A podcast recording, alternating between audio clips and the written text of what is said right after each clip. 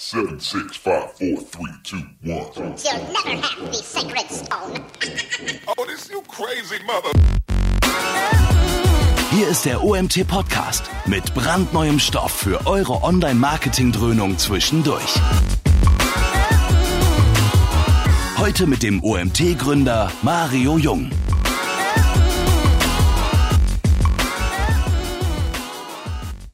So, ja, wie kann eine Woche besser anfangen als mit einem coolen OMT-Webinar? Habe ich mich heute Morgen gefragt. Tatsächlich hatte ich heute Morgen schon viel zu tun, aber ich habe mich sehr darauf gefreut, weil heute auch noch ein Thema kommt, was mich sehr interessiert. Und ich musste eine kleine Vorgeschichte zu diesem Webinar erzählen.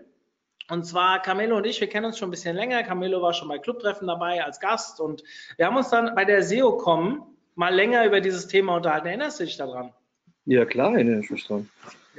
Ich muss sagen, ich habe selten jemanden äh, kennengelernt, der so für ein Thema, also auch ein bestimmtes Thema im Online-Marketing brennt. Und als du dann vorgeschlagen hast, hier, das würde ich gerne mal als Webinar machen, da gab es für mich gar keine Frage, auch wenn wir schon mal ein Local SEO-Webinar hatten, dass man hier einfach mal andere Gesichtspunkte mit reinbringt, eine andere Person, wie geht die ran? Vor allem, wenn jemand, wie gesagt, auch so für ein Webinar oder für ein Thema brennt, ähm, welcher blöd zu sagen, ey, nee, das, das tun wir uns hier nicht an.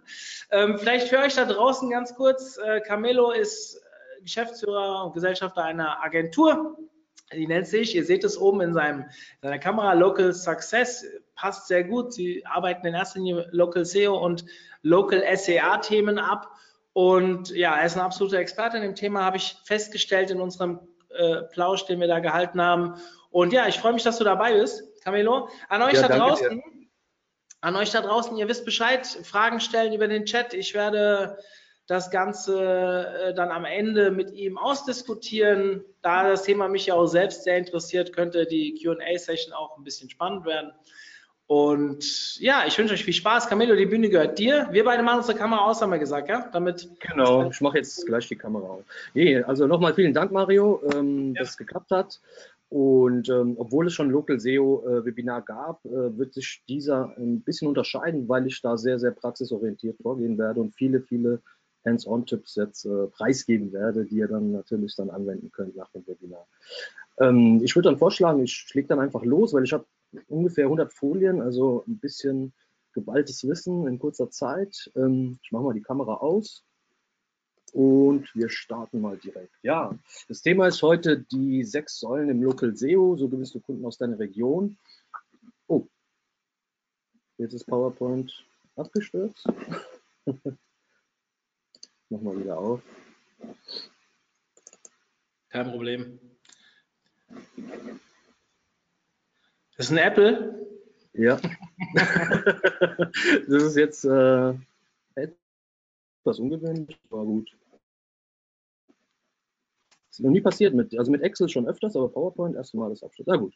Okay, ja, was habe ich heute vorbereitet? Ähm, das erste ist vielleicht erstmal, was ist Local SEO? Ich habe auch öfters, auch in den SEO-Konferenzen oft gemerkt, auch unter SEOs, dass da noch nicht so eine Klarheit entsteht. Deshalb, was, was bedeutet Local SEO, damit wir da eine gemeinsame Definitionsgrundlage haben?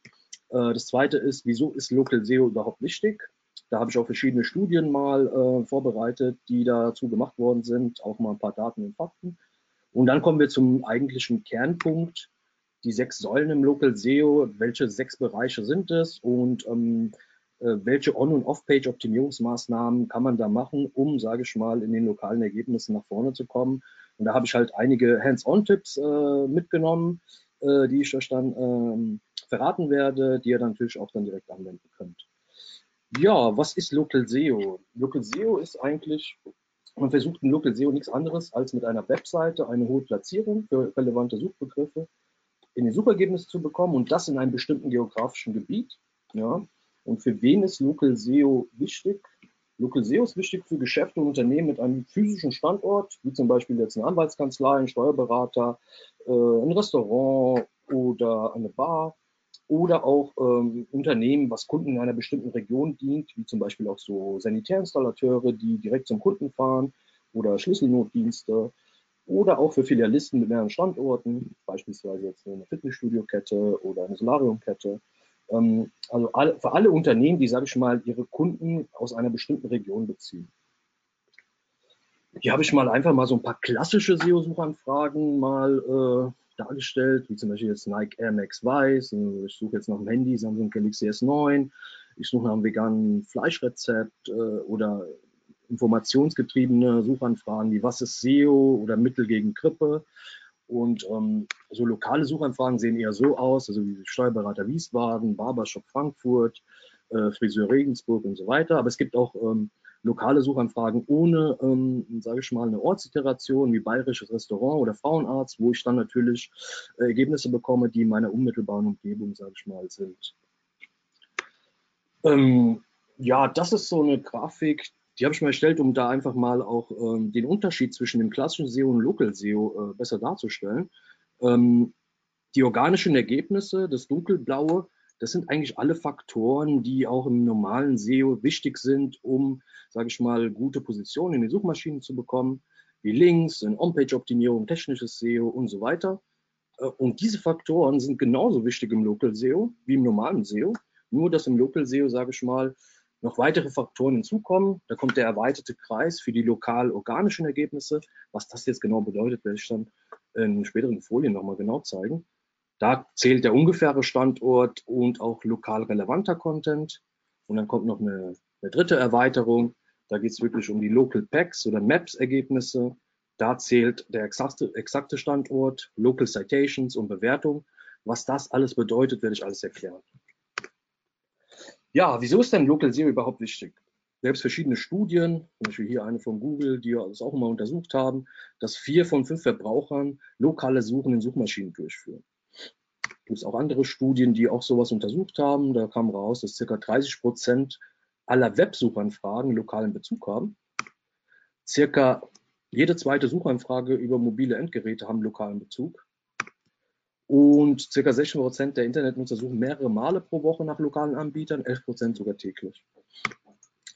Und ähm, in der Studie wurde gefragt, was ist denn das Erste, was Sie benutzen, wenn Sie nach einem lokalen Unternehmen suchen? Und 56 Prozent haben geantwortet Suchmaschinen, 16 Prozent lokale Suchseiten, das können auch Seiten wie gelbe Seiten sein, das örtliche oder Yelp. Und 2 Prozent soziale Netzwerke, der Rest war eher so auf Empfehlung. Was passiert danach, wenn man gesucht hat? Das wurde auch mal untersucht. Da kam raus, dass über 50 Prozent der lokalen Suchbenutzer ein Geschäft oder den Dienstleister persönlich besuchen werden, nachdem sie ihre lokale Suche online durchgeführt haben. Das heißt, da die Konvertierung ist schon, schon sehr hoch, sage ich mal, auch wenn man jemand dann sucht, ist schon die Absicht sehr, sehr hoch, dass dann auch irgendwas passiert danach. Wie zeigt denn Google jetzt die lokalen Suchergebnisse an? Ja, in den letzten Jahren ist das Thema äh, lokale Suche für Google immer relevanter geworden. Das sehen wir auch an den ganzen Updates in Google My Business, die jetzt fast wöchentlich irgendwelche Neuerungen rausbringen. Ähm, und Google bedient halt die lokale Suche mit höchster Relevanz. Ich habe jetzt mal hier ein Beispiel äh, Suchanfrage Rechtsanwalt Frankfurt. Äh, da sehen wir natürlich oben die Anzeigen, die bezahlten Suchergebnisse. Wenn man weiter runter scrollt, sehen wir dann die sogenannten Local Pack. Ja, das sind dann äh, drei Ergebnisse Früher waren es mal mehr, fünf oder sieben. Und jetzt seit den letzten zweieinhalb Jahren haben die es gekürzt auf drei. Das heißt, es ist immer noch, noch schwieriger geworden, sage ich mal, da zu erscheinen. Und unten sehen wir dann die organische, die unbezahlte Suche. Das heißt, mit Local SEO versuchen wir äh, in, den Local Packs und in der organischen, unbezahlten Suche, ähm, sage ich mal, gute Platzierungen zu bekommen. Wenn ich jetzt hier auf mehr Orte klicke in dem Local Pack, dann komme ich in den sogenannten Local Finder. Da zeigt mir dann Google noch mehr Anbieter und mit einer Map ähm, zu dem jeweiligen Suchbegriff. Und ich kann natürlich auch direkt in Maps suchen über die App oder über Desktop. Ähm, was auch sehr wichtig ist, sind äh, lokalisierte Begriffe, ähm, wo ich keinen Stadtzusatz eingebe. Ja? Das heißt, äh, Rechtsanwalt, Kosmetikstudio oder äh, solche Begriffe, da spuckt natürlich Google dann mir Ergebnisse in meiner unmittelbaren Umgebung aus. Und ähm, das passiert natürlich immer öfters, weil die, die Leute oder die Nutzer ähm, immer mehr sehen, ich muss gar nicht mehr die Stadt oder so eingeben. Ich kann auch einfach nur meinen Begriff eingeben und er zeigt mir dann direkt in meiner unmittelbaren Umgebung, welche Anbieter es da gibt. Ja, dann kommen wir jetzt zum Herzstück des Webinars, die sechs Säulen im Local SEO. Ähm, was sind genau diese sechs Säulen? Ja? Das sind Erstens On-Page-Optimierungsmaßnahmen, äh, die direkt auf der Webseite passieren. Das zweite ist der Google My Business Eintrag. Das ist der kostenlose Brancheneintrag bei Google. Das dritte sind Online-Bewertungen. Das vierte sind Citations. Das fünfte lokale Links. Und das sechste sind Nutzersignale. Und ich werde jetzt zu jedem Punkt jetzt mal detailliert drauf eingehen. Fangen wir mal an mit den On-Page-Optimierungsmaßnahmen. Was ist da wichtig? Also On-Page ist alles, was auf der Seite optimiert wird. So, das gibt's doch nicht. Ich bin schon wieder abgestürzt. Hast du mir ein Virus geschickt, Mario? Ja, ich, ich, ich nehme es auf mich. Ich nehme es auf mich. War bestimmt nicht, war bestimmt nicht Apple. Okay. Das ist kein Problem. So, da sind wir. Und zwar ähm, ist es bei der On-Page-Optimierung, wird ja alles optimiert, was auf der Seite, sage ich mal, direkt optimiert wird. Hier ist es wichtig, dass man einen lokalen Bezug im Seitentitel, in der Meta-Description und in der URL, ähm, ähm, sage ich mal, hat. Wie zum Beispiel jetzt hier, Beispiel für Mietwagen Frankfurt. Äh, in der URL ist auch der, der lokale Bezug da und in der Meta-Description. Ähm, auch wichtig ist, wenn man jetzt zum Beispiel auf eine bestimmte Unterseite ist, die eine bestimmte Leistung äh, beschreibt, dass der lokale Bezug auch in der Headline ist, in der H1, auch in den Bildern Alternativtexten und auch im Content-Bereich.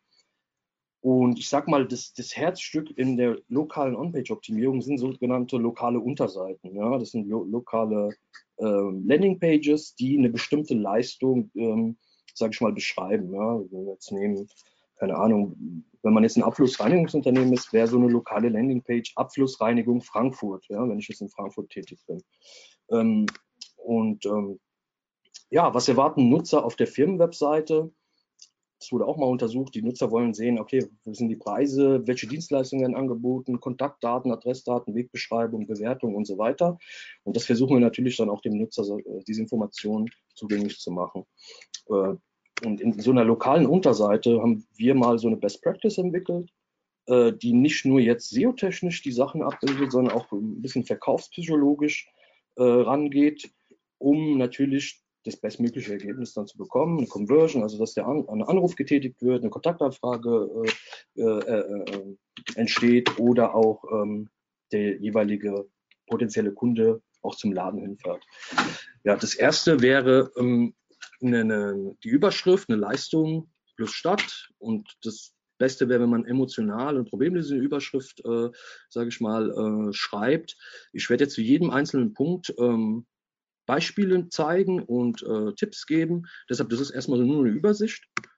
Ähm, wenn man dann die, die, die Leistung und Stadt und die Überschrift hat, ähm, ist es immer ratsam, eine Aufzählung der Leistung zu machen und anschließend ausführliche Beschreibung.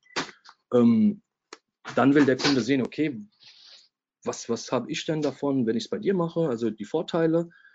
Ähm, und wenn er da immer noch auf der Seite ist, ähm, will er sehen, okay, ist das der richtige? Ich brauche Beweise, also verschiedene ähm, Kundenmeinungen, Zertifikate, Siegel. Aber ich werde dazu noch im Detail noch was sagen. Infos und Fotos vom Team, weil Menschen wollen immer was mit Menschen zu tun haben, wollen gucken, wie sieht er aus, wer steckt dahinter. Ähm, dann auch wichtig, Adresse, Wegbeschreibung, Öffnungszeiten, Map, die typischen äh, Must-Haves, die äh, komischerweise sehr oft immer fehlen bei vielen Unterseiten. Dann lokal relevanter Content, da werde ich auch dazu noch was sagen. Und sogenannte Call to Actions, die darf man natürlich auch nicht vergessen. Also jetzt anrufen, anklickbare Telefonnummern und so weiter. Ich werde jetzt ja einfach zu jedem Punkt noch was dazu sagen. Wie sieht denn sowas aus? Ja, wenn wir zum Beispiel jetzt so ein Abflussreinigungsunternehmen sind, könnte natürlich die Überschrift einfach plump Abflussreinigung Frankfurt sein. Ja.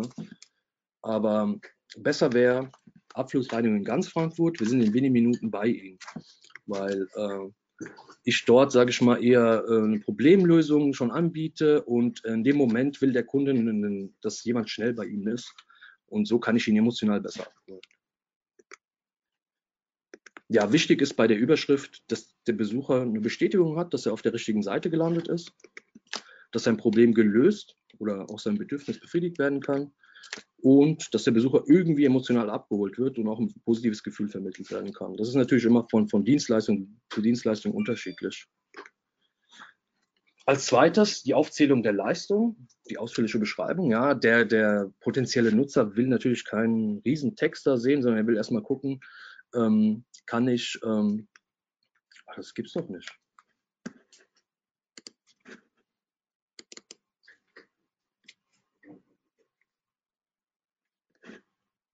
Kann vielleicht, ich habe gestern ein Update gemacht. Ich Vielleicht sag doch, es ist Apple. ähm, das ist ein Webinar von mir hören. Ähm, nee, vielleicht sind einfach zu viele Leute dabei. Nein, keine Ahnung. Normalerweise naja, gut, aber wir kriegen das schon hin, das ist kein Problem. kostet ja immer nur Ja. 10 Sekunden. Ja, dann lassen wir ein, zwei Folien dann weg. Ähm, Bestätigung für den Besucher, dass er auf der richtigen Seite gelandet ist. Ja, das, deshalb ist die Überschrift wichtig, dass sein Problem gelöst oder sein Bedürfnis befriedigt werden kann und, wie gesagt, den Besucher emotional abholen und ein positives Gefühl vermitteln. Ähm, ja, dann bei den Aufzählungen der Leistung, die ausführliche Beschreibung. Hier, wie gesagt, will der, äh, der, der Besucher jetzt keine super langen Texte. Er muss, er muss direkt sehen, äh, sind die Leistungen, die ich jetzt irgendwie benötige, wird es angeboten. Ja? Also deshalb ist da so eine Listenform immer sehr, sehr ähm, empfehlenswert. Äh, der Besucher will auf einen Blick wissen, welche Leistungen angeboten werden und ob sein Problem gelöst werden kann. Und ähm, gerne kann man natürlich eine ausführliche Beschreibung äh, unter der Aufzählung dann, ähm, sage ich mal, ähm, dazu schreiben. Was immer sehr, sehr hilfreich ist, sind Bilder oder Videos zur Auflockerung des Contents. Und ähm, bei den Vorteilen äh, ist es wichtig, wieso soll der Kunde bei dir äh, das machen? Ja? Das heißt, was hat der Kunde davon, wenn er es bei dir macht? Hier als Tipp vielleicht ähm, nicht so viel Wir-Sätze verwenden, sondern eher so mit Nutzenversprechen arbeiten. Und ähm, Beispiel, anstatt wir haben 25 Jahre Berufserfahrung, kann man lieber schreiben, profitieren Sie von unserer 25-jährigen Berufserfahrung. Dann bei den Beweisen, dazu gehören Kundenreferenzen, Kundenmeinungen. Äh, wenn man jetzt mehrere Standorte hat, kann man natürlich hier immer Kundenmeinungen aus der jeweiligen Stadt äh, reinschreiben, ja, um auch da wieder einen lokalen Bezug herzustellen. Ähm, Zertifikate, Siegel, also Sachen, die, äh, sage ich mal, äh, Fachkompetenz erzeugen, die Vertrauen aufbauen. Ja, Infos und Fotos vom Team, wie schon gesagt, Menschen haben gerne mit Menschen zu tun. Ich will halt sehen, wie sieht derjenige aus. Äh, dadurch mache ich natürlich meine lokale Unterseite menschlicher, emotionaler. Ähm, das heißt, man kann hier einfach ein Bild vom Team und eine kurze Vorstellung ähm, beschreiben. Und wenn ich jetzt ein Multi-Location-Business bin, also mit mehreren Standorten, kann ich natürlich immer das jeweilige Standortteam haben. Da habe ich auch noch, habe ich mal Unique Content. Ja, Adresse, Wegbeschreibung, Öffnungszeit, Map, das ist eigentlich selbstbeschreibend, aber wie gesagt, das sehen wir öfters in der Praxis, dass sehr oft fehlt, äh, weil das sind so Sachen, die halt der, der User immer wissen will. Hat er jetzt auf? Wann kann ich da anrufen? Wie, wie, wie sieht es da aus? Wie kann ich da hinfahren und so weiter? Wo sitzt er genau? Ja, lokal relevanter Content, das sind sogenannte Stadt-, Service- oder produktspezifische Specials, die im jeweiligen Standort angeboten werden. Einfaches Beispiel, ich bin jetzt eine Fitnessstudio-Kette, habe einen Standort in Wiesbaden, wo ich Yogakurse anbiete und habe einen Standort in Frankfurt, wo ich keine Yogakurse anbiete, sondern nur Pilateskurse. Das wären solche Beispiele für lo lokal relevanten Content. Ja, und was auch sehr wichtig ist, was auch sehr, sehr oft in meiner Praxis fehlt, sind sogenannte Call to Actions. Also jetzt anrufen, jetzt äh, kontaktieren und sehr wichtig, ähm, anklickbare Telefonnummern für mobile Endgeräte. Ähm, das bitte nicht vergessen, weil das ist eigentlich das Ziel, was dann so eine lokale Landingpage hat, dass dann der Kontakt entsteht. Ja, ein Begriff, was in Local SEO immer wieder auftaucht, ist die sogenannte NAP. Das ist nichts anderes als äh, Name, Adresse und Telefonnummer des Unternehmens. Ähm, jetzt mal Beispiel von unserer Seite. Ähm, hier kann man natürlich äh, mit Schema, Markup äh, das auszeichnen. Ähm, ich würde hier empfehlen, JSON-LD zu benutzen. Da gibt es ja verschiedene äh, sag ich mal, Auszeichnungssprachen. Und ähm, wichtig ist, dass man den Markup immer testet. Ich habe halt hier auch die zwei Links dazu, äh, wo dann auch wo man sehen kann, wie sowas funktioniert, wie sowas aussieht. Und unten der Link, der ist dann eher zum Testen da, dass man dann immer äh, sieht, dass äh, der Markup, der jetzt eingefügt worden ist, dass er auch äh, ohne Fehler ist. Ja, Fazit, On-Page-Optimierung. Ich sag mal so, die On-Page-Optimierung ist eigentlich so die Basis überhaupt, um, sage ich mal, eine Webseite zu optimieren. Das heißt, hier können lokal tätige Unternehmen mit gezielter, strukturierter On-Page-Optimierung ähm, erstmal eine Basis schaffen für eine gute lokale Auffindbarkeit und ähm, dem Besucher natürlich eine bessere Nutzererfahrung auf der eigenen Firmenwebseite bieten, sodass man diesen auch von den eigenen Leistungen besser überzeugen kann. Kommen wir zur zweiten Säule, Google My Business. Google My Business ist nichts anderes als der kostenlose Branchenbucheintrag bei Google. Und ein Google My Business Account ist die absolute Voraussetzung, damit man überhaupt in diesen Local Packs oder in Google Maps erscheint. Wie sehen da die verschiedenen Darstellungsformen von Google My Business aus? Wir haben zum Beispiel jetzt hier links die One-Box, das heißt, die wird immer rechts angezeigt, wenn ich jetzt äh, einen Unternehmensnamen eingebe. Ja? Äh, rechts ist der Local Pack, der wird meistens angezeigt, wenn relevante Suchanfragen eingegeben werden. Das ist dann immer, sind immer drei Ergebnisse und oben die Map. Dann habe ich den Local Finder, das heißt, wenn ich jetzt hier im Local Pack auf mehr Orte klicke, komme ich in den sogenannten Local Finder. Da werden mir natürlich äh, alle möglichen Ergebnisse zu der Suchanfrage angezeigt, plus eine Map. Und ich kann natürlich auch in Google Maps direkt suchen. Das sieht dann so ähnlich aus wie beim Local Finder. Ja, auch eine Sache, die wir sehr oft in der Praxis sehen. Viele Unternehmen wissen gar nicht, dass sie einen Google My Business Eintrag haben. Wie kann sowas passieren? Ähm, hierbei handelt es sich um einen Freund in Frankfurt, der ist Versicherungsvertreter und ähm, der wusste gar nicht, dass er da so einen Google My Business Eintrag hat. Das heißt, äh, der wurde automatisch generiert. Ähm, Google greift sozusagen da Datenaggregatoren an, wie gelbe Seiten oder Infobell. Und wenn das Unternehmen jetzt länger auf dem Markt ist und äh, es vom, vom Unternehmen selbst immer noch kein Google My Business Eintrag selber händisch irgendwie erstellt worden ist, äh, erstellt Google dann einen automatisch generierten Eintrag und den kann man natürlich claimen, ja, da kann man die Inhaberschaft beantragen und dann kriegt man so einen Google-Code nach Hause geschickt und dann ist, sage ich mal, ähm, der Google My Business Eintrag dann gehört das dann den jeweiligen Unternehmern. Ähm, wichtig ist hier, bei dem Beispiel ist es positiv, ja, zwei Fünf-Sterne-Bewertungen, aber es kann natürlich auch ganz anders sein, äh, dass ich da vielleicht sehr schlechte Bewertungen drin habe und ich weiß gar nichts davon. Ja, was sind so die Hauptbewertungsfaktoren für die lokalen Google My Business Rankings? Da haben wir als erstes eine Relevanz. Das heißt, äh, wie sehr sich ein lokaler Eintrag mit dem Suchbegriff ähnelt. Ja. Hier spielen die ausgewählten Kategorien eine Rolle, auch der Content auf der hinterlegten Webseite. Ähm, ganz einfaches, banales Beispiel. Wenn ich jetzt Internist Wiesbaden eingebe, wird Google mir keine Zahnärzte anzeigen. Ja. Das ist plastisch, sage ich mal, um das besser zu verstehen. Ähm, das zweite ist die Entfernung.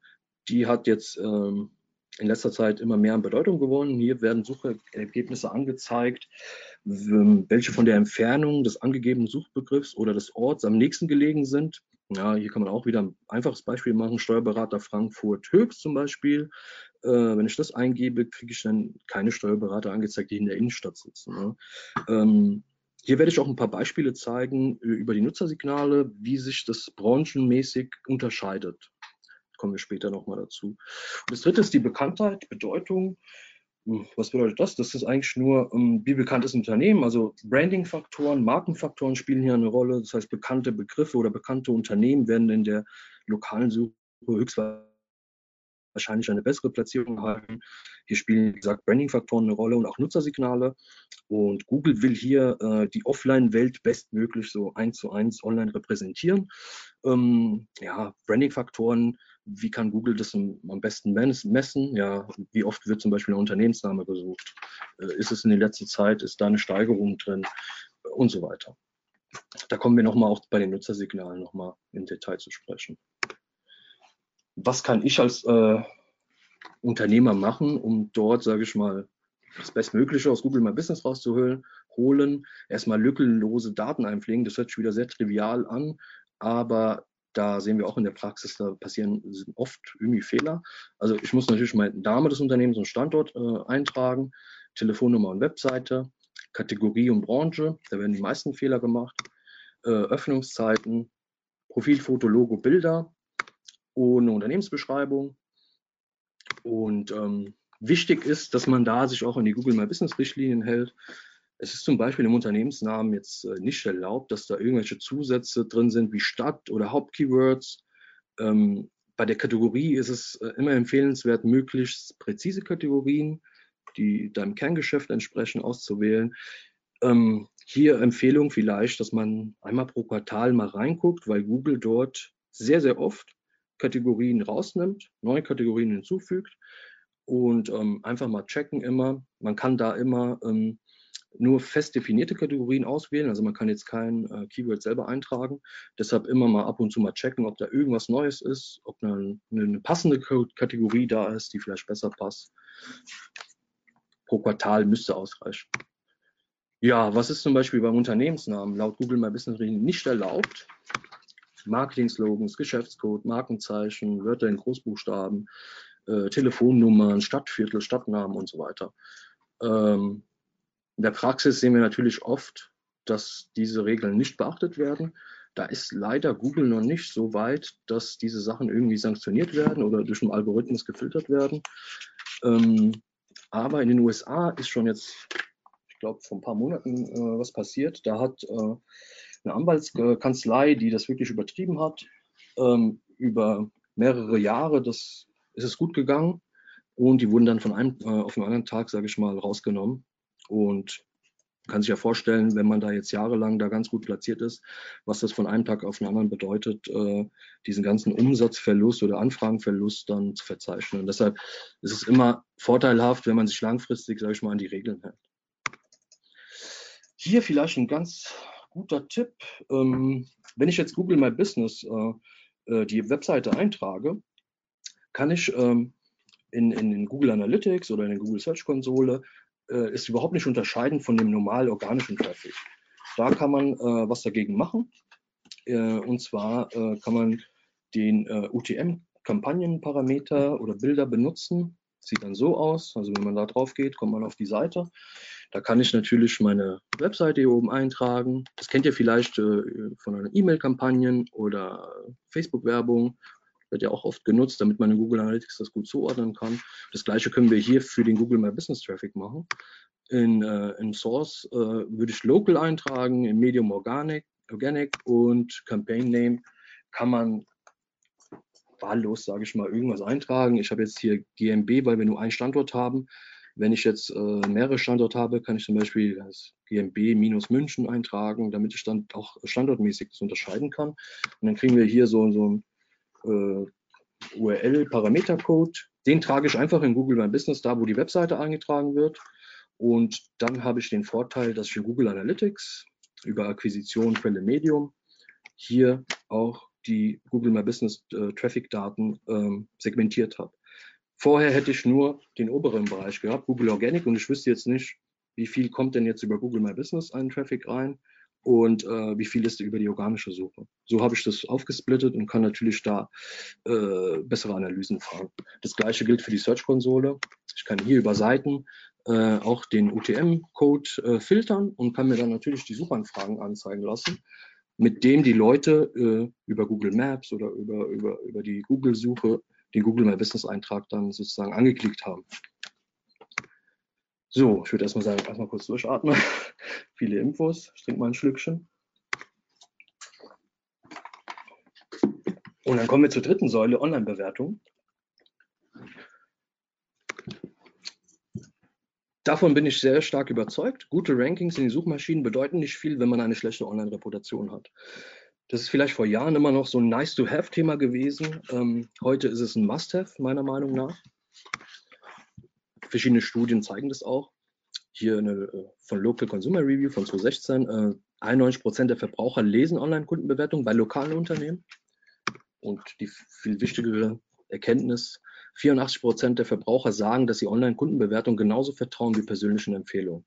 Ich denke mal, das kennt jeder von uns auch. Äh, dass das irgendwie un unterbewusst passiert, dass wir immer auf Bewertungen auch achten. Wenn da jetzt irgendwie 2,8 ist, dann ist, sage ich mal, die Wahrscheinlichkeit sehr gering, dass man da anruft oder hingeht. Und das bestätigt eigentlich das, was wir unterbewusst immer wieder machen, dass äh, Online-Bewertungen uns dazu bewegen, entweder irgendwas zu tätigen oder, sage ich mal, eine von der Conversion wegzugehen. Ähm, heutzutage braucht der User ja gar nicht mehr auf die Webseite zu gehen. Er kann einfach eine Brandanfrage machen. Äh, das ist ja sozusagen fast die neue Webseite.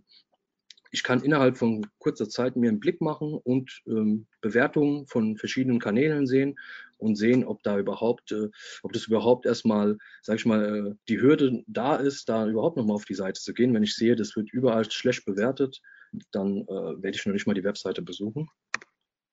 Und Google hat jetzt äh, seit letztem Jahr auch äh, in diesen, dieser One-Box äh, auch Bewertungen aus dem Web. Das heißt, die gucken, wo ist noch das Unternehmen noch bewertet und zeigt die Ergebnisse automatisch unten in der One-Box an. Mein Tipp hier, ich würde euch empfehlen, die Bewertungen auf Google, Facebook und auf zwei oder drei branchenrelevanten Seiten zu verteilen. Was sind branchenrelevante Seiten? Bin ich jetzt ein Arzt, wäre Yameda oder Sanego branchenrelevant. Ähm, bin ich ein Anwalt, ist es anwalt.de. Äh, bin ich ein Restaurant, wäre das TripAdvisor oder Yelp. Das heißt, immer so zwei, äh, drei bis vier Bran ähm, relevante Bewertungsportale, ähm, sage ich mal, die Bewertung verteilen.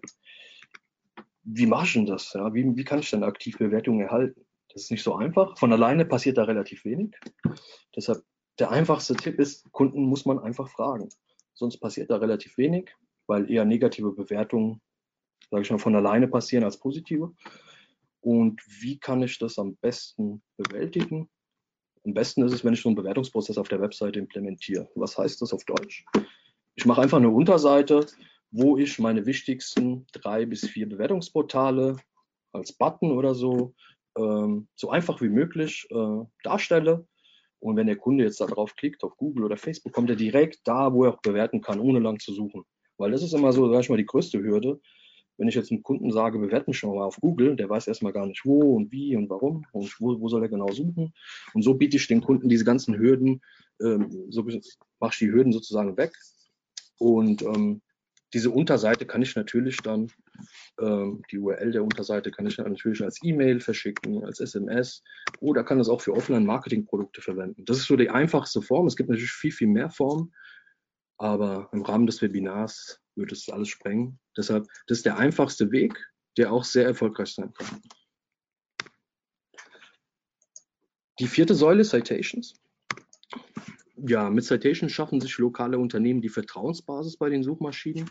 Was sind denn Citations? Citations sind nichts anderes als eine Erwähnung der Adresse und Kontaktinformationen eines Unternehmens, also der NAP, was wir vorhin schon hatten, Name, Address, Phone Number. Früher hat man gesagt, das sind die Links für Local SEO. Ja, heute ist es leider nicht mehr so.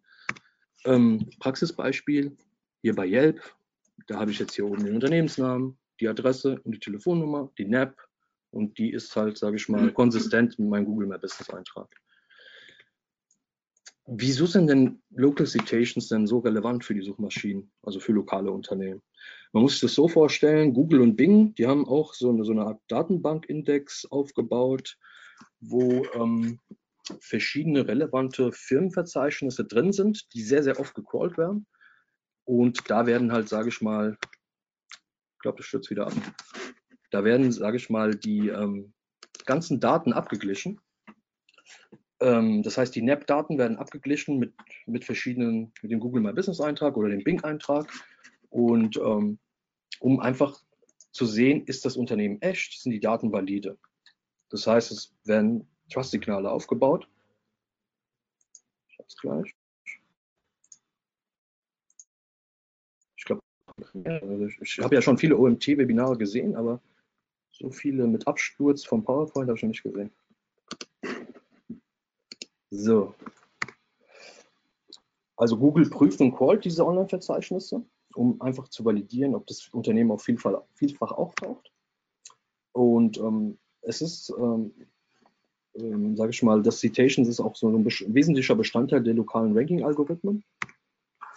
Und ähm, diese ganzen Citations von so gut etablierten äh, Portalen, die gelbe Seiten, das örtliche, helfen auch den Grad der Sicherheit zu erhöhen, die die Suchmaschinen über diese ganzen Kontaktinformationen und auch diese Kategorisierung eines Unternehmens haben. Deshalb ist ähm, die Konsistenz der eigenen Daten sehr, sehr wichtig in dem, äh, bei dem Thema. Und hier habe ich die vier häufigsten Fehlerquellen, äh, die wir in der Praxis immer wieder haben, mal aufgeschrieben. Ähm, das heißt, Firmennamen werden unterschiedlich geschrieben. Ne? Einmal habe ich jetzt Max Müller und einmal mit Max Müller GmbH mit dem Zusatz. Telefonnummern weichen voneinander ab. Einmal ist die Hauptstelle da, einmal die Nebenstelle, manchmal auch so Handynummern. Ähm, wenn man jetzt öfters umgezogen ist, sind bei vielen Branchenschwestern auch veraltete Adressen drin oder Öffnungszeiten. Öffnungszeiten sind nicht aktuell. Und hier geht es eher darum, bevor man überhaupt irgendwelche Citations erstmal aufbaut, dass man erstmal so ein Cleanup macht. Das heißt, ich gucke erstmal, in welchen Verzeichnissen äh, ich ähm, irgendwo drin bin und ähm, versuche dann das alles zu korrigieren mit der aktuellen NAP sozusagen. Was auch äh, für Citations wichtig äh, oder wo man auch profitieren kann, ist von der Autorität dieser Verzeichnisse. Das heißt, diese Verzeichnisse haben meistens eine sehr hohe Domainautorität und ranken für viele lokale Suchbegriffe auf der ersten Seite. Hier Beispiel jetzt Steuerberater Frankfurt. Da sehen wir von den ersten fünf Ergebnissen sind die äh, drei Ergebnisse Branchenbücher, ne? gelbe Seiten, Telefonbuch, das örtliche. Das heißt, wenn ich dort auch gut gelistet bin und mein Eintrag auch sauber ist und gut optimiert ist, kann ich auch darüber gefunden werden. Auch für Voice Search ist, äh, sind Citations sehr wichtig. Wenn wir sehen, okay, welche Datengrundlage für die lokale Suche genommen wird, der Google Assistant nutzt natürlich Google My Business, Siri äh, nutzt Yelp TripAdvisor und auch andere. Und Cortana und Alexa nutzen Yelp. Das heißt, wenn ich auf diesen Portalen oder ähm, nicht gut oder überhaupt gelistet bin oder irgendwie einen optimierten Eintrag da habe, äh, dann werde ich auch in Voice Search, äh, ist die Wahrscheinlichkeit noch geringer, dass ich da irgendwo auftauchen werde. Hier gibt es auch äh, eine Local Citation Trust Report Studie, äh, wo auch viele Verbraucher mal ähm, befragt worden sind im Rahmen von Citations. Da kam jetzt raus zum Beispiel, dass 80 Prozent der Verbraucher sagen, dass sie das Vertrauen in ein lokales Unternehmen verlieren, wenn sie inkorrekte oder inkonsistente Kontaktdaten oder Unternehmensnamen online sehen. Und was noch ein bisschen gravierender ist, ist, dass noch 93 Prozent der Verbraucher sind frustriert über inkorrekte oder inkonsistente Unternehmensdaten in Online-Verzeichnis. Ja, das kennen wir auch selber, wenn wir da jetzt verschiedene Adressen sehen, verschiedene Telefonnummern. Äh, das schafft jetzt nicht unbedingt Vertrauen und man neigt dann eher dazu, äh, jemand anderes dann anzurufen. Deshalb ist es nicht nur für, für, für die lokale Suche oder für die Algorithmen wichtig, dass man da die Konsistenz überall hat, sondern in erster Linie auch, dass die User da korrekte Daten haben. Weil wenn ich jetzt ein Ladengeschäft habe und eine falsche Adresse drin ist und der, der potenzielle Kunde fährt dahin, gibt es den Laden nicht mehr, ist natürlich sehr, sehr ärgerlich. Und das sollte man in erster Linie vermeiden und dann im zweiten Schritt, äh, sage ich mal, äh, für die Suchmaschinen das dann machen, dass die Konsistenz gegeben ist.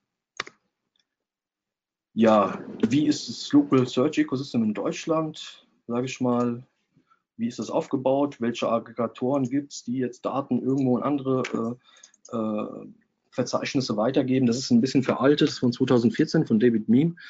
Ähm, deshalb ist es nicht mehr aktuell, aber wir machen gerade aktuell mit äh, Whitespark von, mit Darren Shaw ähm, eine aktuellere Local Search Ecosystem. Das müsste, denke ich, schon mal bis Ende des Jahres dann veröffentlicht werden.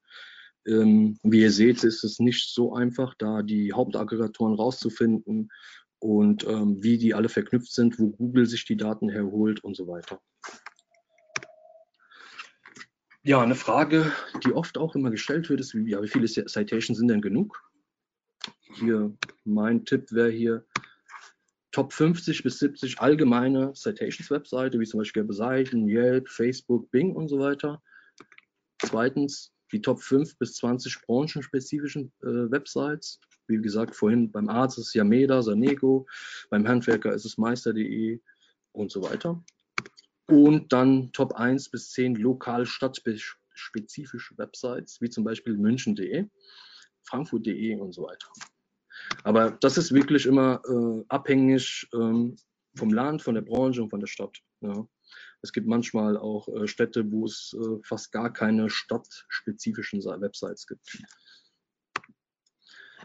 Gut, hier sind nochmal die Vorteile aufgelistet. Die würde ich jetzt mal aus zeitlichen Gründen überspringen. Die haben wir eigentlich schon alle angesprochen. Und dann kommen wir mal zum fünften Säule, lokale Links wird vielleicht eine oder andere fragen, was ist ein lokaler Link? Das ist einfach ein Link von lokalen Quellen, die für eine bestimmte Stadt spezifisch sind und sich auf ein bestimmtes geografisches Publikum ausrichten. Auf Deutsch, Beispiel zum Beispiel das Anwalt aus Wiesbaden, der könnte lokale Links aus einer lokalen Wiesbaden Zeitung haben, aus einer örtlichen Hochschule, wo er vielleicht Dozent ist, oder aus anderen Unternehmen in Wiesbaden, mit denen er zusammenarbeitet. Wieso sind lokale Links so wichtig? Ja, 2014 hat Google einen lokalen äh, Algorithmus-Update äh, ausgerollt, den sogenannten Google Pigeon Update.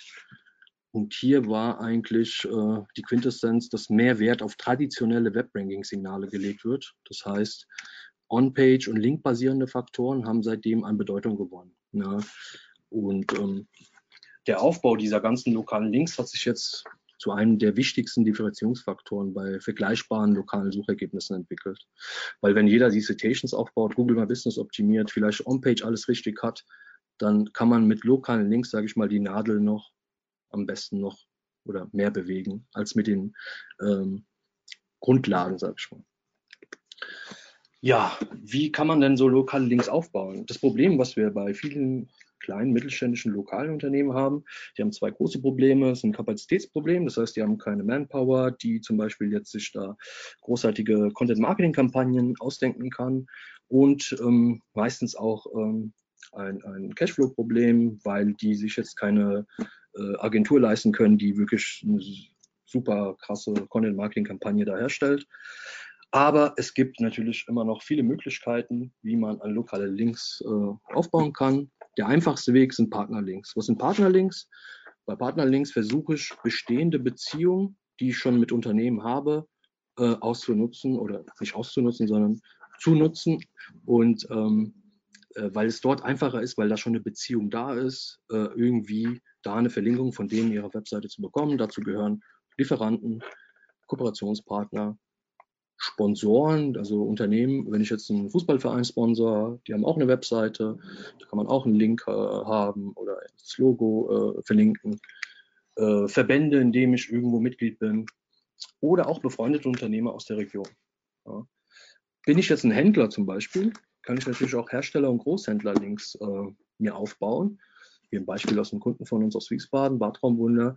Das ist äh, ein großer Hersteller von irgendwelchen ähm, Badarmaturen und da hat, die haben dann zum Beispiel Einträge für alle Händler, die in einer bestimmten Region sind. Da kriegt man auch einen Backlink dazu. Das ist, ähm, sage ich mal so, die Low-Hanging Fruits, ja, die man auf jeden Fall haben kann. Was auch eine sehr einfache Methode ist, die ähm, nicht nur für Linkaufbau gut ist, sondern auch für Beziehungsaufbau, sind sogenannte Testimonials. Ähm, jedes Unternehmen nimmt natürlich verschiedene Leistungen und Dienste in Anspruch von lokalen Unternehmen. Das kann zum Beispiel sein Reinigungsfirmen, Baufirmen, Maler, Caterer, Getränkelieferanten oder ein Grafiker, Webdesigner, Steuerberater und so weiter. Meistens ähm, haben diese Unternehmen auch eine eigene Referenzenseite. Wenn ich schon länger bei den Kunde bin und auch sehr zufrieden bin, dann wird sich auch der eine oder andere Unternehmer freuen, wenn ich äh, eine Rezension schreibe, eine positive. Ähm, und da kann ich natürlich so ein Testimonial schreiben mit Link auf meine Webseite. Das ist dann wieder so eine Win-Win, sage ich mal.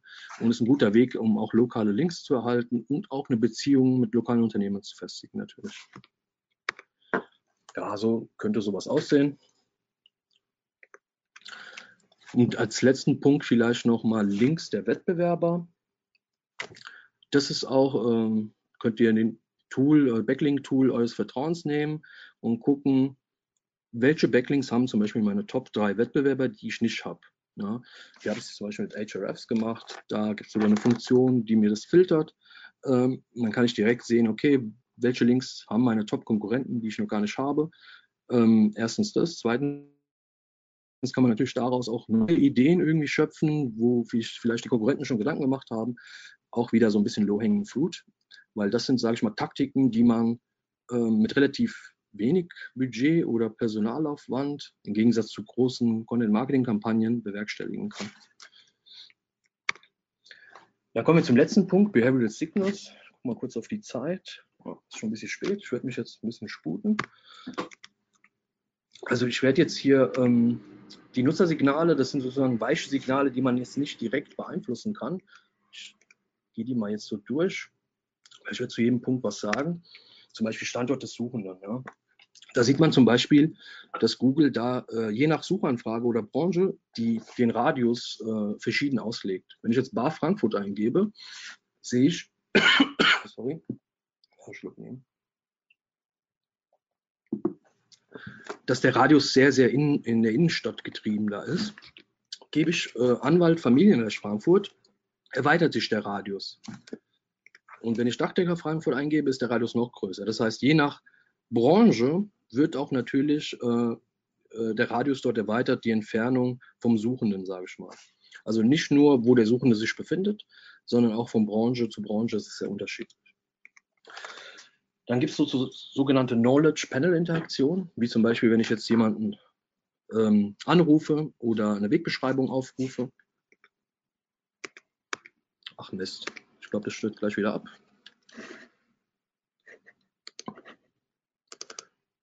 Ich glaube, ich wechsle wieder zu Windows.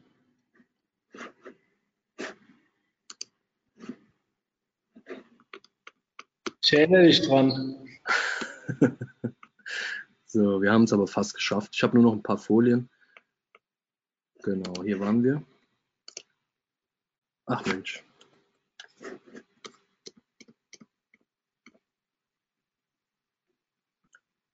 So. Zum Beispiel jetzt bei Hotels hat man natürlich noch extra Buttons wie Zimmer buchen. Ja, das wären auch, äh, sage ich mal, äh, Nutzersignale, die dann äh, Google verarbeitet. Äh, diese kann ich mir dann in Google My Business Statistiken angucken. Ja, wenn man sich da einloggt, gibt es einen Statistikbereich und da kann ich sehen, wie oft jemand auf diese Website-Button geklickt hat, wie oft meine Wegbeschreibung abgerufen worden ist, wie viele angerufen haben.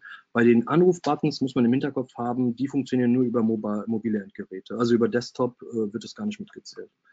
Ähm, das gleiche ist hier mit Wegbeschreibungen. Das ist jetzt auch eine neuere Funktion. Da kann ich sogar sehen, über welche Postleitzahl äh, ähm, sage ich mal, jemand auf die Wegbeschreibung äh, draufgeklickt hat und zu mir hingefahren ist. Und wenn ich jetzt im Café bin oder Restaurants, habe ich natürlich auch so In-Store-Visits, äh, wo Google dann anzeigt, wie die Stoßzeiten sind. Ähm, das messen die natürlich alles über die mobilen Endgeräte. Ähm, das es doch wohl nicht. Also das ist echt komisch. Mach ich mal ein Webinar und dann stützt es die ganze Zeit ab. so. Okay. Ich lasse es mal so. Vielleicht stürzt es so nicht ab. Ähm, wieso nutzt denn Google solche Engagement-Faktoren immer mehr? Ja, weil Google äh, die erforderlichen Daten jetzt hat. Vor vielen Jahren hatten diese ganzen Nutzersignale noch gar nicht, standen noch nicht zur Verfügung. Und äh, Google hat heute wirklich so viele Daten über unser Verhalten als äh, jedes andere Unternehmen. Und ähm, was auch wichtig bei den Faktoren ist, diese Faktoren kann man halt nur schwer oder äh, gar nicht beeinflussen. Ne? Trotzdem gibt es immer noch, sage ich mal, Tipps, das sieht irgendwie komisch aus, äh, um Nutzersignale indirekt positiv zu beeinflussen. Zum Beispiel Brandsuchanfragen. Ne? Ähm, kann ich durch regionale Markenbekanntheit, ähm, äh, durch diverse Marketingaktionen steigern äh, sei es jetzt Plakatwerbung oder Radiowerbung. Und da kann ich zum Beispiel jetzt äh, nicht meine Webseite nennen, sondern einfach nur meinen Unternehmensnamen. Ich habe schon ein super Beispiel aus einer Uni aus den USA.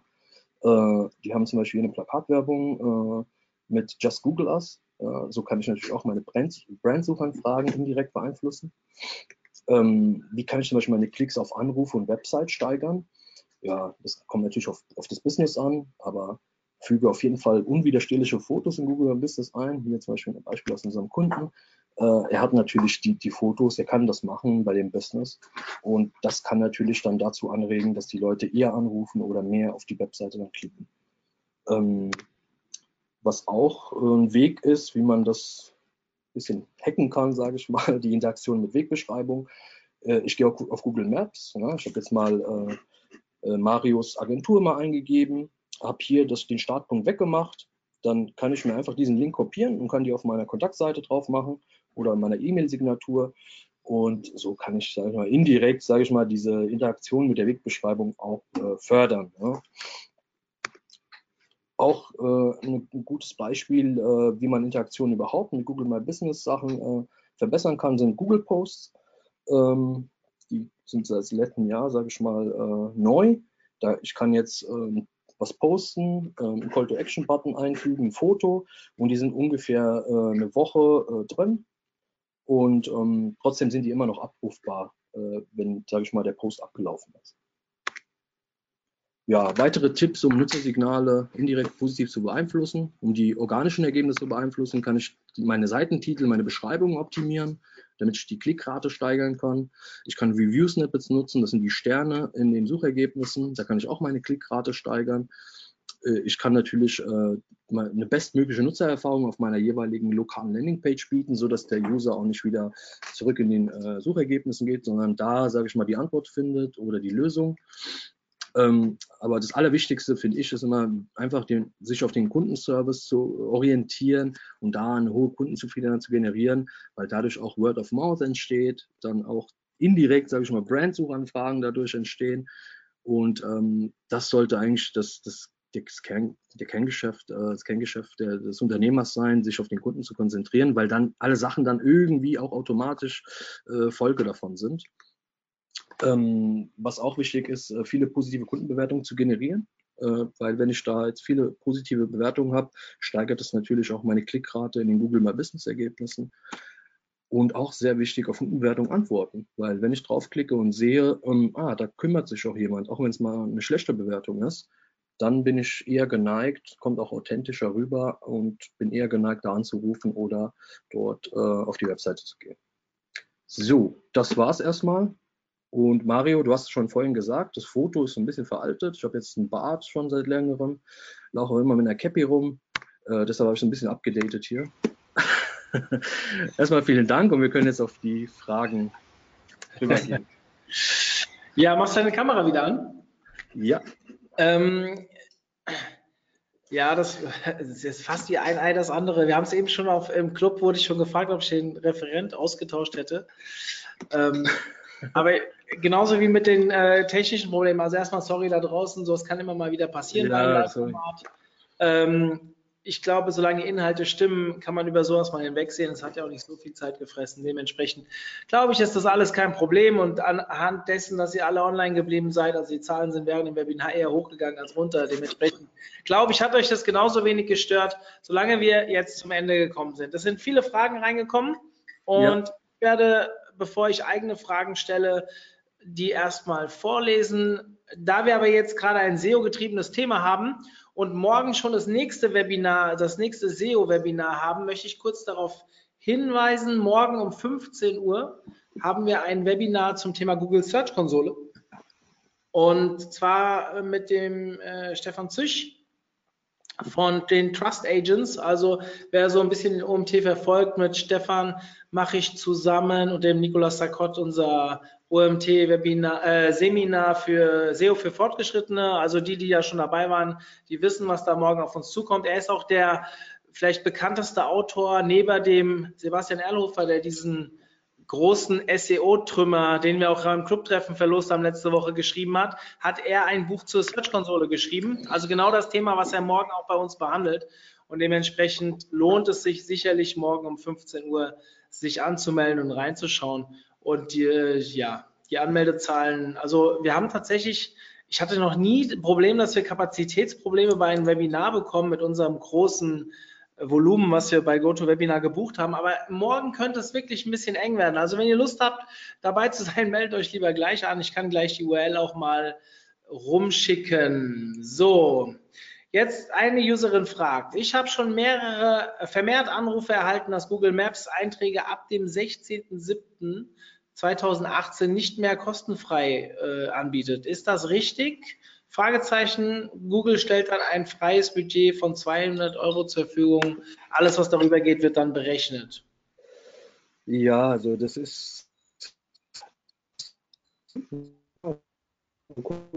verhalten. Das sind Firmen, die, äh, sage ich mal, äh, davon profitieren wollen, irgendwelche komischen Nachrichten zu verbreiten, die gar nicht stimmen. Also es stimmt nicht. Es ist äh, eine Verarschung und äh, direkt auflegen. ja, und vor, wenn da mehrere Firmen angerufen haben, also das, äh, ich gehe davon aus, dass. Also, Mario, du musst, dir du, musst dir, du musst dir vorstellen, die, die haben auch bei uns angerufen. Das heißt, die mhm. gucken noch nicht mal, was für eine Firma das ist, ja, obwohl wir selber ja SEO machen. ja, ich kriege diese Mails auch jeden Tag, äh, ob wir nicht die ReachX-Seite optimieren wollen. Also sicherlich haben wir noch ein paar Fehler auf der Seite und äh, mit dem eigenen Produkt ist man ja mit der eigenen Webseite meistens nicht so hinterher wie mit den Kundenwebseiten, aber ähm, ja, man sollte vielleicht schon mal schauen, wie man sowas schreibt. Ähm, genauso wie ich beim Linkbuilding äh, niemanden ansprechen würde, der vielleicht genau bei mir um die Ecke sitzt und das gleiche verkauft. Das ist auch logisch. Ähm, ich glaube aber, dass hier ähm, also ich glaube auch, dass das äh, definitiv ein Fake ist. Aber wahrscheinlich hast du beim ersten Mal darauf reagiert und warst dir unsicher und dann hat kurz danach eine zweite Firma angerufen, die aber dieselbe Person waren und dich versucht zu überreden, ähm, weil sie gemerkt Ja. haben, hey, wenn da jetzt noch ein zweiter anruft, das wirkt ja wie so, als ey, das scheint wirklich ein Problem sein zu Genau. Also wir hatten auch einen Kunde, wo ähm, ein Kunde von uns angerufen worden ist. Die haben direkt dann danach bei uns angerufen, weil die schockiert waren. Die haben zu denen gesagt, wenn die jetzt äh, da nicht äh, einen Vertrag mit denen machen, einen zwölfmonatigen Vertrag, was weiß ich da, mit 500 Euro im Monat, wird der Google My Business Eintrag rausgenommen. Ja, und haben sich als Google ausgegeben. Ist schon krass, was da äh, sich manche da für Geschäftskonzepte ausdenken. Ja. Gut, kommen wir wieder zum, äh, warte mal, hier ist auch, ich, ich lese hier in der nächsten Frage auch was von Black Hat, aber ich lese es einfach mal vor. Äh, unter, Unterseiten Local SEO, sollte man nur sowas wie slash Frankfurt beziehungsweise Keyword minus Frankfurt machen oder macht es vielleicht auch Sinn, Frankfurt-Bockenheim, Frankfurt-Eschersheim ähm, äh, zu optimieren? Also ich, ich kürze die Frage ein bisschen ab, weil sie ist Ja. relativ lang. Ähm, sollte man den sollte man, also sollte man allen möglichen lokalen Bezug komplett ausnutzen und vielleicht sogar mit einer PLZ in der URL arbeiten. Ein PLZ muss man nicht, aber es kommt auf das Business an. Bin ich zum Beispiel jetzt ähm, ein Anwalt, macht eher äh, das, das, das Stadt, auf Stadtebene dieser, dieser hyperlokale Bezug jetzt nicht so viel Sinn. Bin ich aber ein, ein Schlüsselnotdienst, kann es schon mehr Sinn machen, da jetzt auch hyperlokale Unterseiten zu haben. Es ist wirklich businessabhängig. Und, Hyperlokal ähm, meinst du jetzt das äh, Eschersheim oder Eckenheim? Genau, hyperlokal sind wirklich dann auch so Stadtteile, jetzt nicht nur auf Stadtebene, sondern sehr, sehr noch spezifischere äh, Stadt, also auf Stadtteilebene sozusagen. Ne? Und das ist dann wirklich dann ähm, vom Business auch abhängig, ähm, ob das überhaupt Sinn macht. Ja? Ich würde vor allem auch mal auf Suchvoluminas achten. Also ich meine, natürlich im Vorort äh, in Frankfurt, also ich, ich beschäftige mich jetzt schon sehr lange mit lokaler Suche und wenn ihr nach irgendeinem Arzt äh, in einer Kleinstadt sucht, das, da haben wir teilweise vier bis drei bis vierstellige Suchvoluminas und ich Ja. glaube bei großen Städten, da sind ja die Vororte teilweise so groß wie 30, 40.000 Ja. Einwohner. Ähm, klar, dass ein einer aus Frankfurt äh, ähm, jetzt nicht unbedingt nah, der in Eschersheim wohnt, vielleicht nicht unbedingt in Fechenheim äh, in die Eisdiele will, aber theoretisch äh, ein Anwalt, der, da wird man auch mal eine halbe Stunde mit der U-Bahn hinfahren, wenn es ein guter ist. Klar, ich glaube, so klar. kann man sich das auch ein bisschen heranziehen, oder? Man kann gucken, Suchvoluminas, aber wir haben auch oft die Erfahrung gemacht, wenn man nach Suchvoluminas gehen würde, hätten wir bei vielen Kunden gar nicht diese äh, Unterseiten gemacht. Danach haben, hat sich aber herausgestellt, weil äh, es kommt, wie gesagt, nach dem Business an, dass da trotzdem jetzt nicht die Supermasse drauf geht auf diese lokalen, aber trotzdem sehr viele Conversions daraus entstanden sind, als hätten wir das, also wenn wir es nicht gemacht hätten und Hm. gesagt hätten, wir gehen nur nach Suchvoluminas, dann hätten wir gar nicht diese Seiten gemacht. Hm, Äh, okay. deshalb ist da, man muss es immer so auch, auch ein bisschen ausprobieren. Ähm, Und wie gesagt, je nach Businessmodell äh, sich auch ein bisschen Gedanken machen, macht das Sinn, ist da auch die richtige Kundschaft da und so weiter. Ja, ähm, ich habe jetzt mal hier die ganzen Kommentare zu den Abstürzen Apple oder nicht Apple und so. Das, das mache ich mal alles weg, ja. Nur, dass ihr Bescheid wisst, sonst verliere ich hier ein bisschen den Ja, Überblick. jetzt jetzt stürzt Ähm, ab, aber gut. Auch für die, äh, die Lobeshymnen, die hier teilweise reinkommen. Natürlich, das gebe ich sehr gerne weiter. Also, dass das inhaltlich gut war, ich glaube, ähm, ja, Danke. das nehmen wir sehr gerne an. Für alle jetzt nochmal, wir haben aufgezeichnet, inklusive der technischen Probleme. Und wir werden das bis spätestens morgen früh online stellen. Wir gehen sogar eher davon aus, dass es heute noch kommt. Äh, Camilo hat mir auch äh, zugesagt, dass er mir gleich die Präsentation schickt. Ja. Und wir werden die als PDF ebenfalls zum Download zur Verfügung stellen. Denkt dran, ihr müsst euch halt im Club anmelden, um das downloaden zu können. Aber ihr findet das auf der gleichen URL wie die, ähm, wo, wo ihr euch angemeldet habt. Auch die URL kann ich euch gleich nochmal schicken. Wie kann man Kundenbewertungen ohne Implementierung auf, Home, auf der Homepage positiv einholen?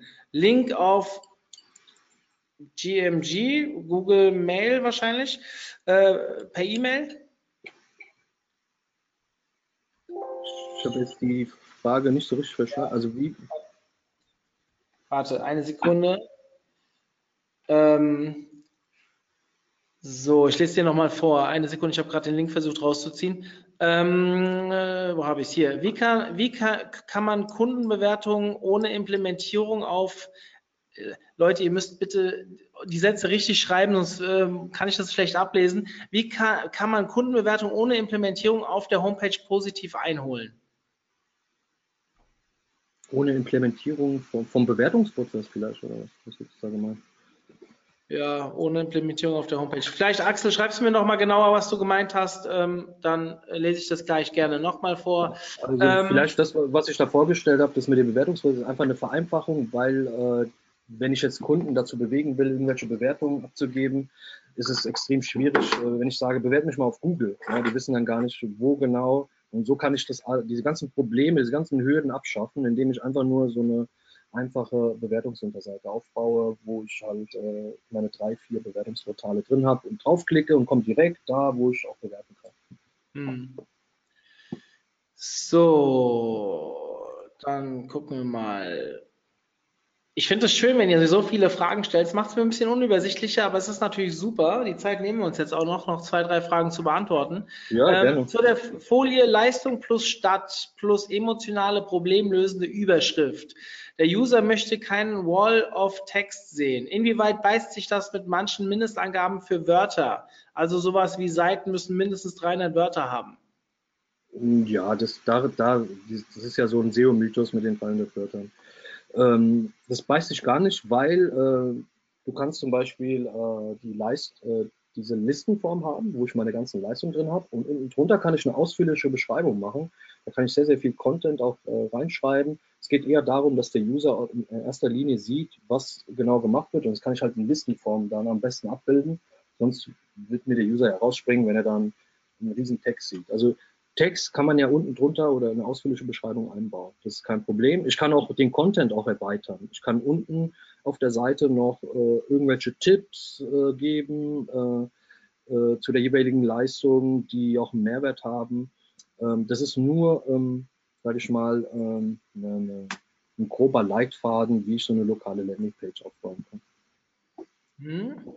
Ähm, hier wird nochmal nachgefragt wegen der Aufzeichnung. Ihr bekommt morgen auch alle, egal ob ihr teilgenommen habt oder halt auch nicht teilgenommen habt, bekommt ihr morgen eine E-Mail, wo ihr die Aufzeichnung findet. Also wer sich nicht bis morgen gedulden kann, der kann mich gerne gleich nochmal per E-Mail anschreiben, aber bis spätestens morgen früh ist alles online und ihr kriegt sowieso eine Benachrichtigung per Mail. Ich glaube, die ist auf 11 Uhr datiert. Ja, das passiert automatisch, schreibe ich nicht alles äh, persönlich, das äh, habt ihr euch wahrscheinlich schon gedacht. Ich hätte eine konkrete Frage aus der Praxis. Die Seite medfit.de rankt bei Google bei Physiotherapie Bruchsal auf Rang 1. Mit denselben Keywords rankt sie aber unter Maps irgendwo hinter Platz 20. Die Tipps, die, die Tipps dieses Webinars wurden eigentlich soweit erfüllt. Zum Beispiel hat die Seite deutlich mehr positive Bewertungen als die Konkurrenten, die weiter oben stehen. Auch Einträge bei gelbe Seiten und so weiter und so fort. Woran könnte das liegen? Ja, die Frage wurde schon teilweise beantwortet. Äh, Es kann verschiedene Ursachen haben. Äh, Es kann auch sein, dass ich äh, inkonsistente NAP-Daten habe in verschiedenen Einträgen. Es kann auch Bewertungsfaktoren sein, dass äh, meine Konkurrenten viel mehr Bewertungen haben. Und ähm, was man nicht vernachlässigen darf, ist ähm, die personalisierte Suche. Ja, das heißt, wenn ich jetzt äh, von meinem Handy suche, dann rankt meistens meine Seite immer sehr gut, äh, als wenn ich äh, jetzt von einem fremden Gerät, weil ich immer auf meiner Seite schon öfters drauf war. Und ich auch suche, das heißt, die, die, die lokalen Ergebnisse, die sind so dynamisch, dass es nicht mehr äh, gewährleistet werden kann, dass jetzt, wenn ich irgendwo auf Platz 1 bin, dass ich äh, zwei Kilometer weiter auch auf Platz 1 bin. Das heißt, ich habe sehr, sehr dynamische Ergebnisse. Mhm. Ähm, hast du schon Nachteile festgestellt, wobei sich durch Local dann die normalen organischen Reichweite verschlechtert? Ist dann ja für Shops sehr wichtig, die eben beides anbieten, Online-Shop und Local Store. Nee, habe ich nicht. Äh, eigentlich hast du eher Vorteile, weil du, ähm, wenn du jetzt auch lokale äh, äh, organische Seiten aufbaust oder lokale Links aufbaust, äh, hast du natürlich einen Wettbewerbsvorteil gegenüber anderen Shop-Anbietern, die jetzt nicht in deiner Region sind. Das heißt, die werden äh, sehr, sehr schwierig solche Links nachbauen können. Das heißt, du kannst dich davon auch differenzieren. Also es hat eher mehr Vorteile als Nachteile. Hm. Ähm, zwei, Fragen, äh, zwei Fragen in einer, wenn ich das richtig sehe. Sollte, kann man B2B-Services, äh, B2B-Service-Unternehmen auch in Yelp eintragen und macht das Sinn? Anklickbare Nummern äh, sollten schon als HTML-Code angelegt werden mit Call to. Ist das so? Also HTML ähm, kannst du mit Tell Doppelpunkt und dann äh, die Nummer eintragen. Hm. Ähm, die andere Frage in Yelp äh, B2B kannst du eintragen. Wir sind auch da. Ähm, das ist einfach ein, ein, sehr autoritäres Verzeichnis, ja, wo auch Bing und Google, äh, sag ich mal, zu den Top 50 gehören und die oft gecallt werden. Und ähm, würde ich jedem Unternehmen empfehlen, da auch einen ganz normalen, äh, stinknormalen Eintrag zu machen. Natürlich auch immer alles einpflegen, Fotos, Beschreibungen, äh, die richtigen Kategorien auswählen, weil das sind auch Sachen, die Bing und Google crawlen und vergleichen mit dem Google My Business oder dem Bing Places Eintrag. Hm. Besteht die Gefahr der Abstrafung, wenn bei Firmenerwähnungen zum Beispiel in gelbe Seiten, Stadt und so weiter der gleiche Content steht? Nicht wirklich. Ja, man, wenn die Kapazität da ist, kann man das natürlich umschreiben. Aber wenn das äh, nicht gegeben ist, ist es jetzt auch nicht, sage ich mal, so super schlimm. Weil ähm, das Unternehmen macht ja eigentlich immer, sage ich mal, dieselben Leistungen. Ich kann die jetzt nicht hundertmal umschreiben. Ne? Deshalb ist es nicht so schlimm. Wir haben da auch keine äh, negativen Erfahrungen äh, bei uns oder bei unseren Kunden gesehen. Wir schreiben die jetzt nicht äh, immer um. Wir haben vielleicht fünf, sechs verschiedene Beschreibungen, die wir haben und die tauschen wir dann. Die nutzen wir dann halt, sage ich mal, alternativ immer. Mhm. Du hast von Interaktionen auf den My Business Einträgen gesprochen. Wie ist deine Einschätzung von Beiträgen, die nur fünf, die nur fünf Sterne haben? Ist es besser, auch mal eine niedrige Bewertung zu haben, also zwischen 4,6 und 4,8, ergo natürlicher Aufbau? Ja, das ist schwierig. Also schwierig zu beantworten. Also wenn ich jetzt ähm, 500 Bewertungen habe und ich habe nur fünf Sterne, kann es schon ein bisschen komisch vorkommen. Aber wenn es jetzt wenige Bewertungen sind, wie zum Beispiel bei uns im Business, äh, wir als äh, SEO-Agentur haben natürlich keine hohe Taktung an Kunden wie jetzt ein Restaurant. Äh, da ist es jetzt nicht schlimm, wenn da jetzt da nur, was weiß ich, drei, fünf oder zehn Bewertungen sind mit fünf Sternen. Ähm, ich glaube, das Wichtigste ist, dass man auf die Bewertung antwortet. Das heißt, selbst wenn mal ein oder zwei Sterne Bewertung ist, das Beste, was man machen kann, ist dort einfach zu antworten, eine Lösung anzubieten, weil wenn der nächste User da auch sich die schlechten Bewertungen anguckt, sieht er, dass der Unternehmer gewillt ist, da auch eine Lösung zu finden. Und das, äh, deshalb würde ich jetzt persönlich auch keine Angst haben, negative Bewertungen zu bekommen, weil wir kennen das alle. Es gibt immer äh, Kunden, die äh, nicht zufriedenzustellen sind oder der Unternehmer oder der, der Kundenservice-Mitarbeiter hat mal einen schlechten Tag. Das sind ja alles Menschen. Wichtig ist halt, wie man darauf reagiert. Das ist, glaube ich, das Allerwichtigste. Und dass man stetig das aufbaut. Ja, also Bewertungen halt stetig aufbaut. Und das kann man halt mit so einem Bewertungsprozess am einfachsten machen, weil von alleine werden selten viele Bewertungen entstehen. Ähm, ich würde sagen, zwei, drei Fragen machen wir noch. Es wurde ein Button für die Google-Bewertung gezeigt. Wo bekomme ich den Link dafür her? Ein Button für die Google-Bewertung? Das ist ein eigen kreiertes für die Unterseite. Das war jetzt nur ein Beispiel. Ähm, das kannst du dir halt auf deiner Seite bauen. Deshalb, das wurde sehr, sehr damit es sehr einfach ist, äh, machen wir das auch bei unseren Kunden mit so Buttons. Das heißt, die kriegen dann einfach ähm, eine Unterseite gebaut, wo die verschiedenen Buttons sind, wie schon gesagt da mit Google, mit Facebook und zwei, drei anderen branchenrelevanten Verzeichnissen. Das musst du dir dann selber auf deiner Seite aufbauen oder von deinem Webmaster aufbauen lassen.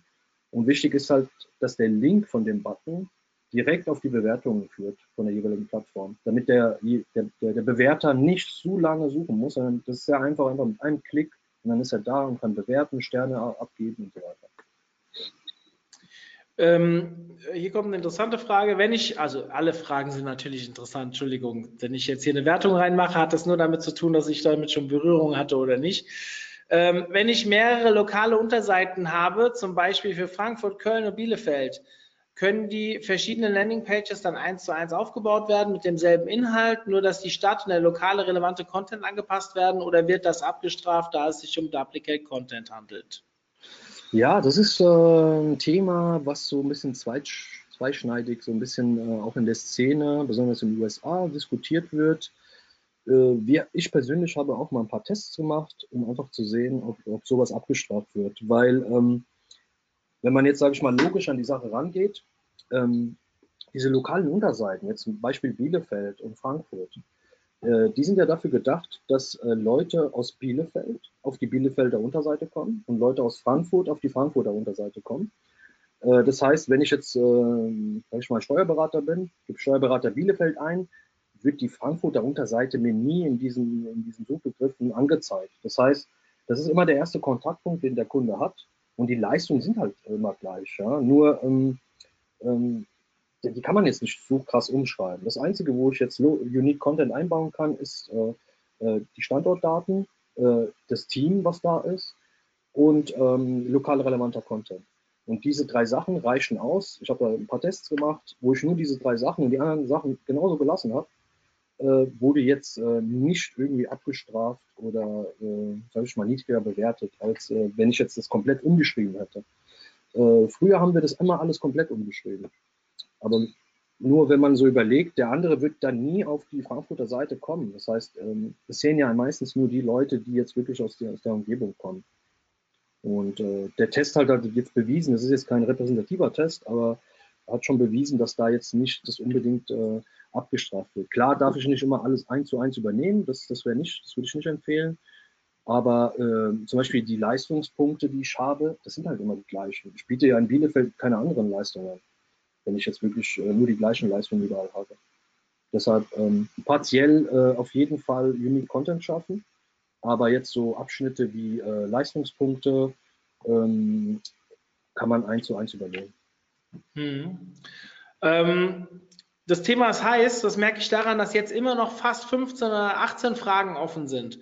Die, werden wir, nicht alle, die werden wir nicht alle beantworten können, aber ich bin mir ziemlich sicher, dass ihr Camelo eine E-Mail schreiben könnt und die Fragen ja, gerne. schicken könnt und direkt mit ihm in den Austausch geht. Ähm, ihr könnt die auch an mich schicken, dann leite ich sie gerne weiter. Das wie ihr das möchtet. Wobei auf der letzten Folie ist ja die E-Mail-Adresse gewesen und dementsprechend sollte das kein Problem sein. Die DSGVO-Thematiken übergehe ich jetzt. Bitte schreibt das an ihn direkt. Ähm, eine Frage möchte ich noch stellen. Sollen alle relevanten lokalen Inhalte auf einer Unter-URL, das heißt, das Team wird auf der URL auf der lokalen Landingpage vorgestellt oder kann das Team auch eine eigene Unterseite haben? Sehe das Problem, dass zum Beispiel ein lokaler Optiker, der wenig Inhalte hat, dann fast zum One-Pager wird. Wie siehst du das? Ähm, wir machen das immer so, dass wir äh, eine eigene Über uns Seite haben. Ja, die wird auch im Menü auch verlinkt. Aber in der lokalen Landingpage auch eine Über uns Section haben, weil äh, der Grund ist der, ähm, wenn ich jetzt zum Beispiel äh, Optika Wiesbaden eingebe und ich komme auf diese lokale Unterseite Optika Wiesbaden äh, rein, ist es der erste Kontaktpunkt, den ich mit dem Unternehmen habe. Und äh, auf der Seite ähm, kann ich dann, sage ich mal, die, die, die Seite, wo ähm, ein bisschen emotionaler, ein bisschen menschlicher machen, weil wenn ich über mobile Endgeräte gehe, sehe ich meistens das Menü auch nicht, dann müsste ich das durchklicken und da habe ich das alles auf der Seite drin, dass da auch eine kleine Über uns Section ist, um zu sehen, wer steckt dahinter. Also ich würde immer empfehlen, eine normale Über uns Seite zu machen, aber in den lokalen Landingpages auch eine Über uns Section. Gut, ich würde es an der Stelle gerne beenden. Ähm, lieber Camilo, vielen, vielen Dank für deine Zeit. Ja, gerne. Danke auch spannendes Thema. Es ist heiß anscheinend. Wenn es da irgendwelche neue Entwicklungen gibt, äh, irgendwelche neuen Updates, können wir vielleicht nochmal kurzfristig was anberaumen. Vielleicht sollten wir das wirklich mal alle halbe Jahre im Kopf äh, uns vornehmen, ja, dass man hier die Leute besonders in letzter Zeit halt ist bei Google My Business, die äh, treiben das Thema sehr stark voran. Das hat, glaube ich, sehr hohe Priorität jetzt bekommen. Äh, das merkt man halt an den ganzen Updates, Neuerungen, die bei Google My Business reinkommen. Das ist ja fast wöchentlich. Äh, in den letzten eineinhalb Jahren kamen so viele Änderungen raus wie in den letzten zehn Jahren nicht. Also das, ja. Da kann man sich auch vorstellen, was eine Priorität das hat. Und gerne, wenn das wirklich so super viele Fragen sind, können wir auch irgendwann mal auch gerne mal einfach nur eine Q&A-Session machen, nur über, den, über das Thema. Keine Ahnung, eine halbe Stunde Ja, einfach mal Fragen machen. Ja. Weil das, Thema würde ich betrifft halt sehr viele. Ja. Das würde ich sehr gerne aufgreifen. Ähm, ja, vielen, vielen Dank für deinen Einsatz. Nochmal an der. Stelle. An euch da draußen, danke, dass ihr dabei wart. Denkt dran, morgen 15 Uhr steigt das nächste Webinar und am Freitag haben wir noch eins, das ist äh, kein SEO-Webinar, da geht es um die Conversion-Optimierung bei Google AdWords-Anzeigen. Auch ein sehr spannendes Thema. Würde mich sehr freuen, wenn ihr da auch dabei seid, ähm, bevor wir dann in eine zweiwöchige Sommerpause gehen. Das hat nur mit meinem Urlaub zu tun. Äh, hier intern sind alle am Weiterarbeiten, beantworten eure Fragen und so weiter. Aber es wird zwei Wochen keine Webinare geben, bevor es dann im August in den Endspurt geht zur Konferenz, den wir auch mit sehr vielen Webinaren wieder begleiten werden, so wie wir es letztes Jahr auch gemacht haben. Könnt ihr mal reinschauen, da kommen wirklich ganz, ganz spannende Sachen auf uns zu, ähm, die wir jetzt schon aufgesetzt haben. Und ich verspreche euch, wir planen gerade so mal eine Größenordnung, weil ich das öfters gefragt werde. Also wir gehen davon aus, dass dieses Jahr noch 25 bis 35 Webinare stattfinden werden. Also zweite Halbjahr wird noch voller als das erste. Ähm, inwieweit ihr das annehmt oder nicht, bis jetzt scheint es so, dass es euch gefällt. Und den Leuten ja da draußen gehen die Themen scheinbar nicht aus. Dementsprechend freue ich mich natürlich, dass wir die Plattform stellen dürfen, um euch diesen ganzen Content zu produzieren. Noch mehr freue ich mich natürlich über die Leute, die uns auch unterstützen und am 7.9. zur Konferenz kommen. Sprich, dass wir das Ganze hier auch mal ein bisschen refinanziert bekommen. Das Programm ist online. Ihr findet es unter omt.de slash Konferenz. Ich glaube, das Programm kann sich mehr als sehen lassen. Ist jetzt schon eine Woche online. Ich habe schon sehr viel positives Feedback bekommen. Ich hoffe, es animiert euch auch vorbeizuschauen, dass man sich mal persönlich kennenlernt. Vielleicht bei der Afterparty. Tagsüber ist es immer ein bisschen schwierig, aber ähm, trotzdem ja, euch da begrüßen zu können. Zudem werden wir das nächste Clubtreffen in Frankfurt haben. Also wir waren ja in Wiesbaden und sind nächsten Monat in Frankfurt. Warum immer so lokal nah aneinander? Ja, wir sitzen ja in der Region und zweimal im Jahr werden wir in Frankfurt und Wiesbaden aufschlagen und das macht natürlich Sinn, vor der Konferenz für uns das so lokal ähm, anzubieten. Das heißt, für diejenigen unter euch, die im Raum Frankfurt wohnen, ich, das Datum kann ich euch nicht sagen, aber ihr solltet die Clubgruppe verfolgen. Nächsten, Mitte nächsten Monats, 15., 16., 17. rum, werden wir in Frankfurt wieder bei Klickkonzept wie letztes Jahr sein und ja, euch wieder mit zwei, drei Vorträgen und einer Menge Pizza wahrscheinlich begrüßen. Ja, Camilo. Dich sehe ich Ja, da vielleicht auch wieder, da haben wir uns ja dann- letztes Jahr auch gesehen. Genau, ich bin dann dabei, dann sehen wir uns dort. Cool. Dann, wer Lust hat, mit äh, Camelo nochmal über regionale Suchmaschinenoptimierung, äh, lokale Suchmaschinenoptimierung zu sprechen, da könnt ihr ihn dann nochmal persönlich ähm, vielleicht den Bart stutzen und damit auch wieder zu seinem Bild passt. Alles klar, ich wünsche euch viel Spaß. Wir, wir hören uns morgen. Guten Ja. Hunger für die, die jetzt Mittagspause machen, wie ich jetzt zum Tschüss. Beispiel, und wir hören uns. Ciao, ciao. Ciao.